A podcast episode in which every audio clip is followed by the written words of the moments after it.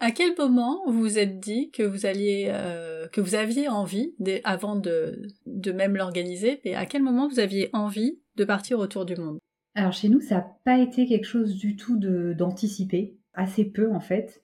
On n'a jamais pensé à partir autour du monde parce que euh, déjà, je pense quand on était plus jeune, on voyageait beaucoup. Depuis qu'on est ensemble avec Axel, ça fait 22 ans, euh, on voyage. Mais voyageait aux vacances, euh, on voyageait euh, en week-end. Jamais on s'est dit à cette époque-là, euh, tiens, on pourrait partir longtemps. Parce que peut-être dans notre éducation, dans notre environnement, finalement, le voyage, c'était cantonné à une période très encadrée de tes vacances. Et ceux qui partaient pour longtemps, c'était un peu des, des originaux. Quoi. Euh, il fallait euh, qu'on fasse nos études, il fallait, euh, une fois qu'on a fait nos études, qu'on trouve un travail, qu'on se marie, qu'on ait des enfants. bon, on n'était pas des rebelles ni l'un ni l'autre, donc on a fait notre petit bout de chemin comme ça en suivant ces différentes étapes. Et, c'est rigolo parce que d'un coup, finalement, bah, en 2019, à l'été 2019, on revenait de vacances d'été. On n'était que tous les deux, les filles étaient chez les grands-parents. Et on, reprenait le boulot le lendemain, on se disait, oh là là, mais qu'est-ce que c'est court, trois semaines de vacances. Euh, on se revoyait pas le lendemain euh, reprendre le métro.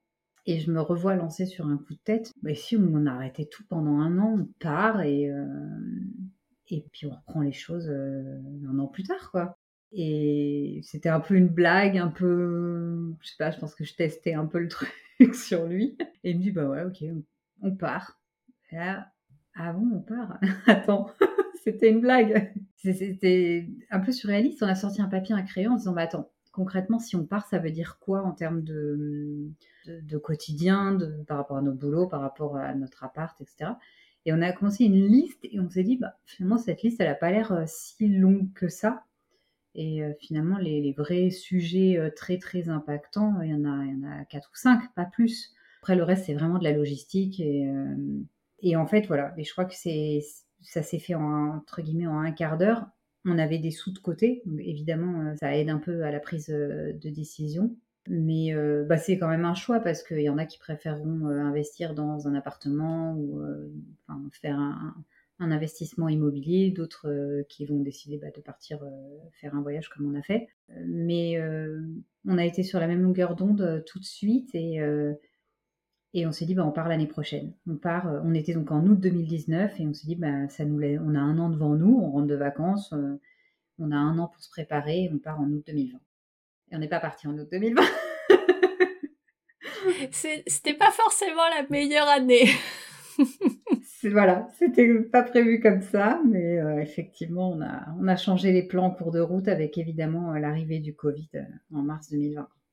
Avant de changer vos plans, est-ce que vous l'aviez déjà annoncé aux filles?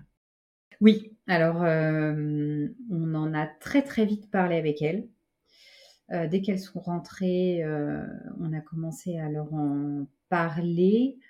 C'était très flou dans leur tête. Bah, Juliette, au moment où on lui en a parlé, elle avait 5 ans. Ouais, elle était petite. elle était petite. Et Charlotte, qui était un peu plus grande, euh, non, je sentais quand même que c'était euh, très abstrait. L'idée de faire un voyage, euh, ça les séduisait, mais c'est vrai que partir, partir un an loin de la maison, je pense qu'elle se rendait pas forcément bien compte de, ce que ça voulait dire. On a regardé des reportages à la télé où on voyait des, bah, familles voyager. on a regardé ouais, des, des, films sur ce genre de sur ces sujets-là. Mais je pense que pour les enfants, c'est vraiment dur de se projeter tant qu'on n'est pas vraiment lancé dans, euh, dans le voyage. Après, on a essayé de les impliquer euh, dans toute l'organisation euh, amont, qui est quand même, mine de rien, quelque chose d'important et qui fait vraiment partie du voyage. Mais, mais même ça, c'était, je pense, assez différent de finalement ce qu'elles ont vécu après et elles avaient encore beaucoup de mal à se projeter sur ce qu'allait être euh, la réalité de ce voyage. Est-ce qu'elles savaient euh, vous donner des envies de, si ce n'est de pays, de, choses à voir? Bah, La première chose qui est revenue dans leur discours, c'est euh, les animaux.